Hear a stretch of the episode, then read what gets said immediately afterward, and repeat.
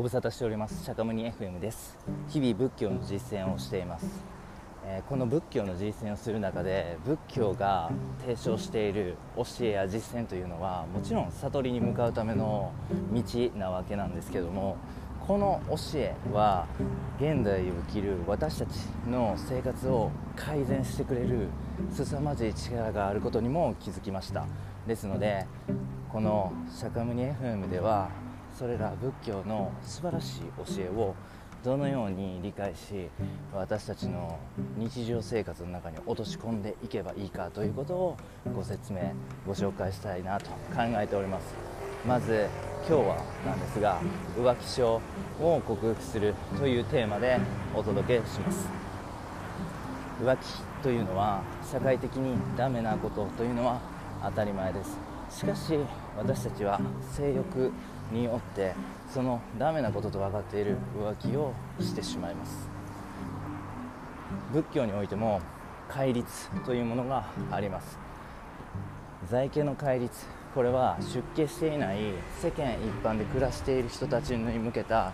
戒律なのですがこの在家の戒律において浮気というものは不邪委員会という戒律で厳しく戒められています。ですのでもちろん仏教が生まれた2500年前から現代に至るまで浮気というものはダメなものとしてあるわけです。浮気を克服する上において大事な考え方は浮気のメリットとデメリットを精査することです。浮気のメリットがデメリットを上回っていればその人は浮気を継続します。しかし浮気のメリットよりもデメリットが上回っていれば自然と浮気という行動に手を染めることはなくなります。仏教ではその浮気のデメリットというのをコンコンと説明してくれます。それを聞き理解し納得することによって浮気のデメリットを知り自然と浮気症から脱却できるというわけです。ではその浮気を克服するために必要なデメリットというものを見ていきましょう。仏教においては思念所と言われる考え方があります。これは私たちの私たち意識と思われるこの肉体というものって本当にあるの？本当に大切なの？っていうことを試作によって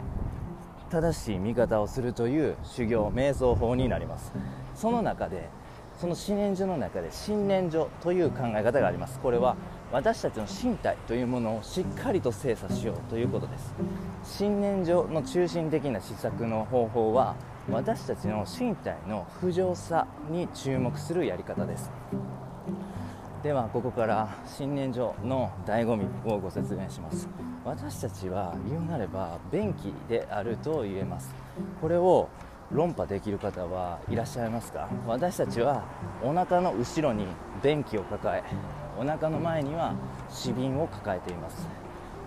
つまり私たちは常に不浄物を持っているわけです。大好きなあの子も大好きな奥さんもあの浮気相手も全てうんこを持っているわけです。うんこの塊と言ってもいいわけです。しかもうんこの製造機でもあります、えー、ダライ・ラマ14世たまに日本もにもいらっしゃって講演なんかなさっています。日本人からも大変な人気を獲得していらっしゃる方ですがダライ・ラマ法王の名言にこんなものがあります。仏教の実践をしない者は糞便の製造機以外の何者でもないというお言葉です。私たちはお腹の後ろにうんこ前におしっこを抱えているだけではなくその製造機でもあるのです。これだけをこの事実だけを知っただけでも私たちの肉体というものが風情だと。いうことが分かります。さらに言えば私たちの身体というものは痰やゲロや海や、えー、汗、えー、口臭体臭さまざまな不浄物を作り出しそしてそれにまみれています。私たちの本質は汚いものなんです。もちろん例外はありません。どんな綺麗な芸能人であってもうんこをしますし体からは赤が出ます。それを見て見ぬふりをしまた綺麗に着飾ったり香水などで隠していることによって私たちはその身体の不浄感から逃げています。でも本質さえ見てしまえば私たちが浮気という倫理的にアウトなことをしてまで執着してしまう肉体というものは本当に価値があるものなのか。こんな汚いものに執着するなんて俺はどうかしてるんじゃないかと思ってもらえると思います。2つ目の新年所の考え方は肉体はパーツの集まりに過ぎないということです。肉体というものは一つのものを肉体というわけではありませんね、まあ、もちろんですが筋肉があり骨があり脂肪がありそして皮膚で覆われているのが身体です。そのパーツの一つ一つの集合体である体というものに私たちは執着しています。例えば浮気相手の大体思考大体四頭筋だけが好きという人はいるでしょうか？おそらくいないと思います。なんとなく全体のパーツが集まった身体というものに性欲を覚えるはずです。つまり何の実体もないわけです。そのパーツが切り離された個別の状態では全く性欲は湧かないのになぜそれが身体という形に集まった時だけ性欲を感じるのか。